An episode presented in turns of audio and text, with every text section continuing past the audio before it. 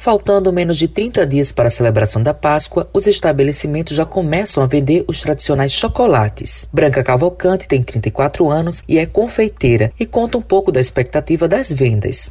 A expectativa está grande para essa Páscoa. Estamos bem animados, por sinal. Abrimos as encomendas dia 9 do 3. Tem apenas quatro dias e já estão chegando as encomendas, graças a Deus. Marcela Fuji é proprietária de uma franquia de chocolates na capital paraibana e relata como está a movimentação de vendas e quais são as novidades para esse ano dos produtos.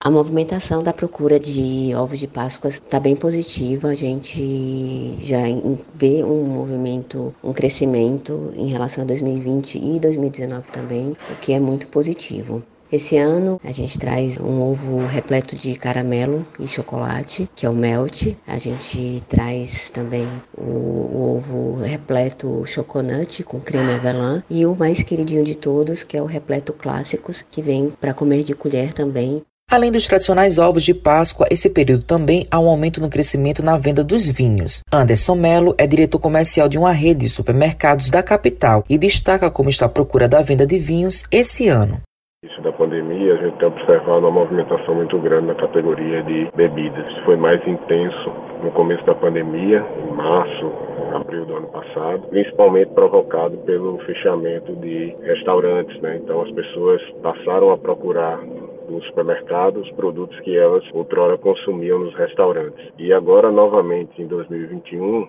nessa proximidade das festividades de Páscoa, a gente está tendo um novo lockdown que afeta principalmente os comércios é, de restaurante. E isso novamente está provocando uma alta na demanda e consumo de vinhos. Anderson comenta o que espera para a Páscoa desse ano em relação ao comércio.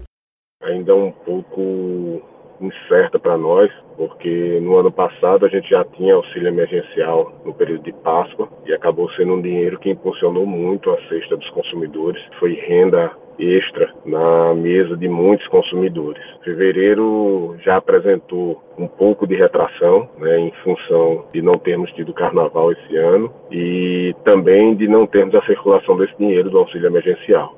Matheus Silomar para a Rádio Tabajaro, emissora da EPC, empresa praibana de comunicação.